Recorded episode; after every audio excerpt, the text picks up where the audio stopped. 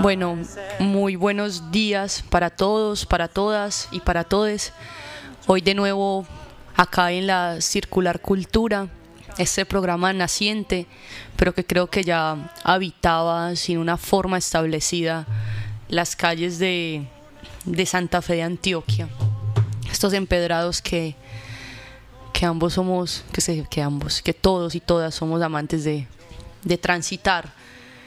Por acá me está acompañando un cafecito de, del corregimiento de Cativo. Cativo lo menciono porque es un, es un lugar muy histórico, es un lugar insigne para la región, tanto por su cercanía a la urbe como por su agricultura, por su historia, por el impacto también místico y artístico y cultural que, que habita allí. Entonces, bueno, muy agradecida también con este, con este cafecito que vamos a disfrutar ahorita. Él me decía que, que es que usted siempre con su tacita de café y yo sí, afortunadamente sí, que me acompaña. bueno, este programa, como les decía, es reciente, pero que ya, ya estaba pensado, estaba habitado y creo que ya, ya habitaba todas las calles de este hermoso lugar. Así como en el encuentro pasado, el, el miércoles pasado, conversamos acerca de la historia popular y, y las cosas que, que, habitan aquí, como lo es también lo místico, como lo paranormal que a veces se nos hace tan, tan interesante. Mm, como bien les decía alguna vez, la, el, la vez pasada, este encuentro es, es muy contracultural, pero no para llevar la contraria, no. Es para trascender de la cultura y ver de dónde, origen, de, de dónde se origina. Y la cultura surge de la pregunta, de cuando nos preguntamos quiénes somos, qué territorio habitamos y cómo son nuestras formas de, de organización y de convivencia en este lugar que llamamos hogar o mundo. Entonces hoy me gustaría conversarles un poquito, o más que conversarles es como, porque saben que a mí siempre me acompaña la literatura, y es como hacerles una pregunta, hacerles una pregunta y es, ¿cuánta tierra creen ustedes que necesitamos para vivir? Y esto nos desencadena un montón de cosas que nos podríamos caer en esa conversación durante horas. Pero principalmente es preguntarnos qué es el capitalismo, qué es la ambición y cómo esto se, se materializa en la literatura. Entonces, hay un cuento de León Tolstoy, un, un escritor ruso del siglo XIX, que se llama así, ¿Cuánta tierra necesita un hombre? Y como sabemos que estas, estas figuras literarias son un poquito complejas de entender para muchas personas, yo me permití osadamente adaptarlo. Yo me permití adaptarlo a algo que nosotros podamos entender y que se nos salga cercano, que digamos, ve, mira que la literatura sí nace aquí, porque al fin y al cabo si un escritor se refiere a la Rusia del siglo, del siglo XIX, no es muy diferente a la realidad que se puede estar viviendo en todo el territorio, en todo el mundo, porque siento que también es un asunto de la naturaleza humana.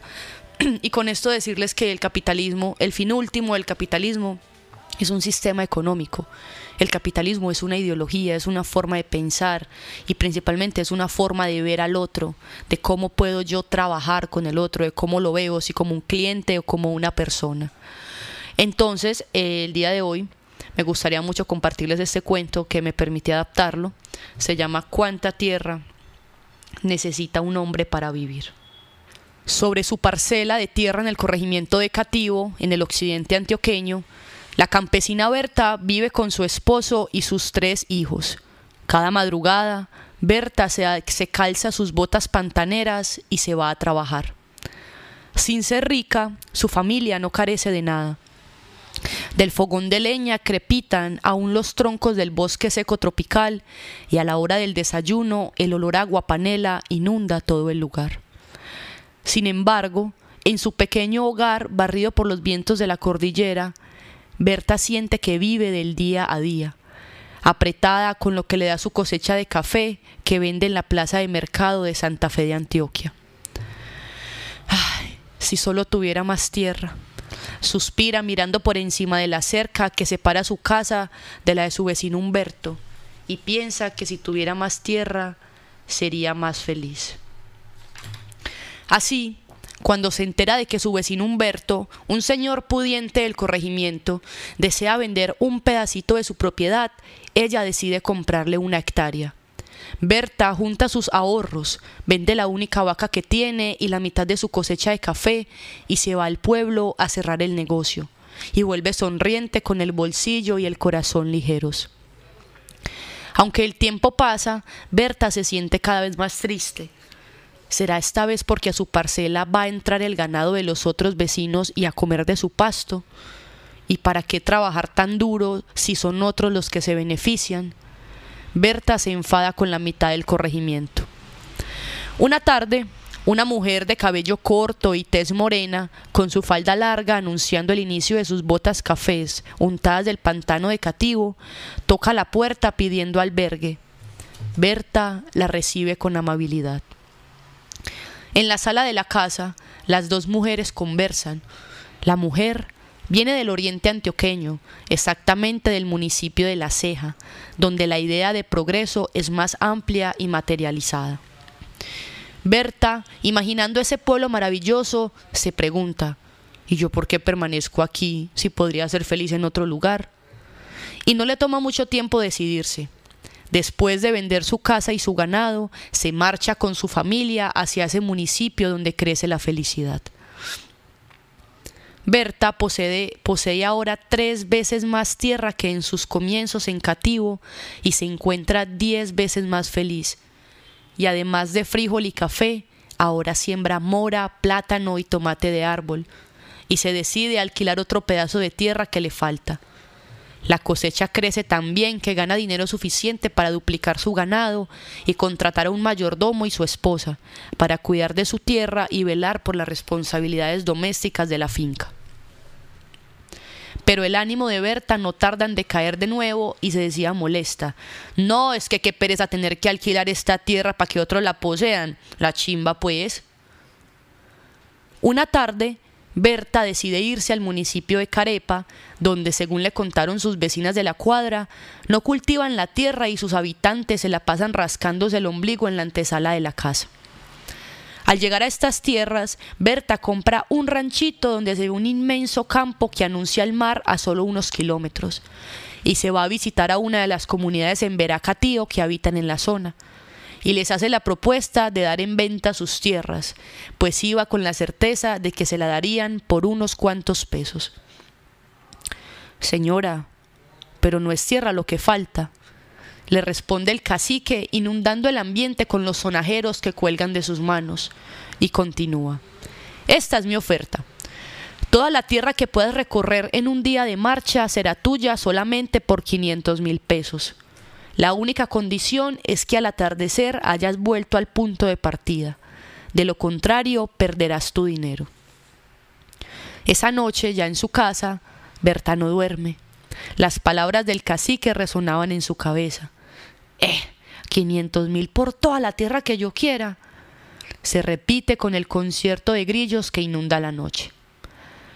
Poco antes del amanecer, Berta se encuentra con los catíos en el punto convenido en la cima de la montaña. El cacique extiende el brazo y le dice, Toda esta tierra nos pertenece, todo aquello que logres recorrer será tuyo. Uno de mis hermanos te seguirá a caballo para determinar tu recorrido. Berta se amarra en su cinturón una cantimplora con agua y una bolsa con bocadillos. Mientras amanece, Berta contempla el horizonte urabaense. Hace ya varias horas que Berta está de camino. Marcha a paso constante, ni demasiado rápido ni demasiado lento. El bochorno empieza a acrecentar, pero no se queja. Y es que, ¿qué son esas pequeñas molestias cuando la riqueza la espera? Y se dice, es que hay tanta tierra y parece tan fértil, ah, yo podría hacer crecer aquí todo el plátano que quiera. Berta se detiene y toma largos sorbos de agua. Se da la vuelta y a lo lejos divisa la mancha verde de tierra que la espera. El sol brilla inclemente en Carepa y Berta ha disminuido el paso. Bajo su gorra el sudor no deja de correr y su camisa rosada se le pega a la piel. Se detiene de nuevo a beber y se pregunta, ¿yo por qué no habré traído una cantimplora más grande? Se quita la gorra y el pantalón para quedarse con unos cacheteros negros y se pone de nuevo en camino. Un poco más tarde, Berta se da cuenta de que ya se le ha ido la mitad del día e intenta acelerar el paso y piensa, yo no puedo volver ahorita, yo ya he avanzado mucho, puedo avanzar más. Berta siente que lleva días caminando, se da la vuelta de nuevo y se da cuenta de que ya no se ve la montaña desde la que partió. Debe hacer un cambio de rumbo. Se limpia el sudor que le pica los ojos y le hace una señal al catío que lo acompaña y éste planta la primera señalización. Berta continúa avanzando entre el aire pegajoso y ardiente. Tiene calor, mucho calor. Se detiene para quitarse los zapatos. Le pesan como piedras. Se da ánimo. Piensa que pronto será rica y perfectamente feliz. Camina y camina, la espalda cada vez más doblada. Cuando ya no puede más, muerde otro pedazo de bocadillo para tomar fuerzas. Le duele tragar, está cansada, sus pies están hinchados y el sol le quema la piel, y sabe que es suficiente. Se alista para devolverse y cuando percibe a unos cuantos metros un pequeño arroyo y piensa, no, es que sería una bobada dejarlo por fuera de mi propiedad, y acelera de nuevo el paso. Después de atravesar el riachuelo, le hace una señal aborigen para que plante la segunda estaca. Agotada y sucia de sudor, se muere de ganas por bañarse en esa agua centelleante que canta y la llama. La montaña de la que partió es apenas un minúsculo punto en el horizonte y comienza el ocaso. Berta siente su garganta estrecharse, piensa en que ha sido demasiado codiciosa con las dos primeras partes de su futura propiedad y ahora sí da la vuelta para regresar. Trata de acelerar el paso, pero el cuerpo no le responde. Sus piernas la traicionan, su cabeza la hace sufrir. Y si descanso, no, ni hablar, me cogió fue el día. En el cielo, el sol sigue deslizándose hacia el horizonte. Mientras más avanza Berta, más lejana parece la montaña. La campesina pierde la calma, su corazón se acelera, se deshace de la cantimplora y la bolsa con los bocadillos. Corre, tropieza y se levanta de nuevo. Tiene la boca seca como la tierra en el bajo Cauca por la minería. Al final, Berta percibe la montaña desde donde la observa el cacique y los demás catíos. Apenas puede caminar, pero continúa avanzando. Oye los gritos que la animan. Vamos, Berta, tú puedes, vamos, vamos. Delante de ella, el sol comienza a dormir.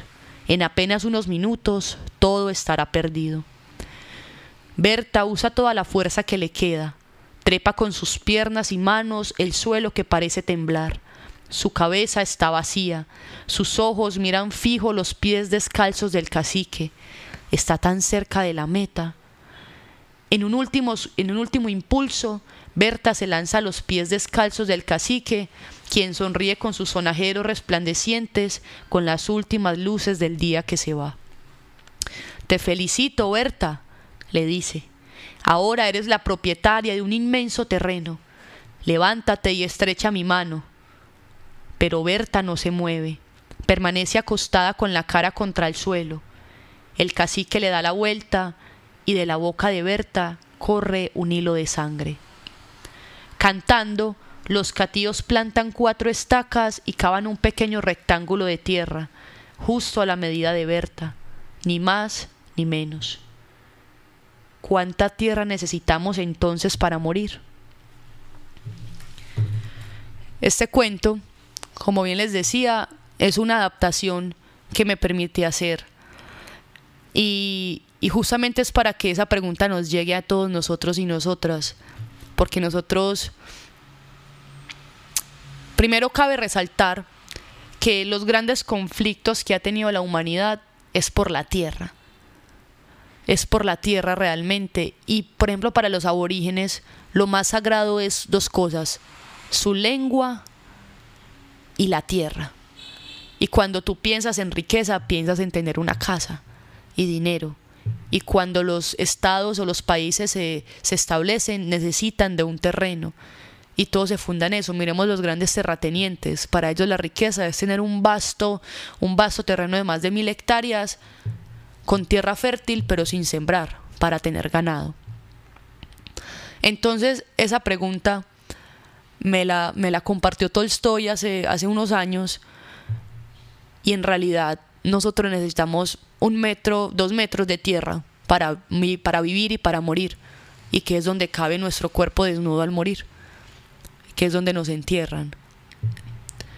Entonces, esa es como la pregunta que yo, que yo deseo que yo deseo dejarles y también preguntarnos como, bueno, ¿por qué tanta ambición? ¿Qué necesidad tenemos de poseer y de ver al otro más que como un semejante, como un cliente, como un deudor, como un juego de intereses, como si hiciéramos de la vida un juego de ajedrez, donde solamente importa más que el dinero, es como la idea que tenemos de riqueza, cuando ya somos ricos por el mero hecho de que existimos. Y uno sabe que esto es un panorama idealista, que las personas nos dicen mucho, no, sí, somos idealistas, es que eso no es posible. Pero no se trata de cambiar el mundo, sino como de, transmutar, de, transformar el pedacito que nos, que nos corresponde. Y esto también hace parte de, la paz, de vivir en paz, de ver al otro como, como alguien que, que vive y que la vida en todos los ámbitos es sagrada Gonzalo Arango decía que, que no mates ningún ser por pequeño que sea, porque tú no eres capaz de crear siquiera una hormiga. No hemos sido capaces de crear el agua. Y vamos el panorama en el Bajo Cauca. Y creo que algunos colegas de allá me están escuchando y, es un panorama que también nos invito a que, a que lo, cuestionemos, que por la minería, yo los invito a que miren las fotos de, de, de plano del Bajo Cauca. Está seco seco y por eso me permití hacer esa, esa sátira en el cuento. Entonces, bueno, yo creo que hoy más que hablarles yo es como dejarles la pregunta. ¿Cuánta tierra necesitamos para vivir y cuánta tierra realmente necesitamos para morir? Bueno, no agradecerles mucho, invitarlos a invitarlas a que nos sigan en las redes sociales de Cinelatura y, y abrirles de nuevo este espacio para que nos acompañen si alguno o alguna de ustedes desea conversar acerca de algo, de su arte, de su oficio. Está totalmente bienvenido y bienvenida, porque la idea es que es que la cultura llegue a, no al centro histórico, no, porque acá la cultura ya está, que es la cultura del turismo, sino que llegue también a los barrios, a las veredas, a los corregimientos y hasta afuera de Santa Fe, porque todos nosotros y nosotras somos dignos y dignas de ella por el mero hecho de que la cultura nace en nosotros, porque tenemos algo que se llama identidad y humanidad. Entonces, bueno, no agradecerles mucho por la escucha y nos vemos, perdón, nos escuchamos, bueno, nos vemos también, ¿por qué no? nos vemos a la salida. El otro, el otro miércoles. Un abrazo, gracias.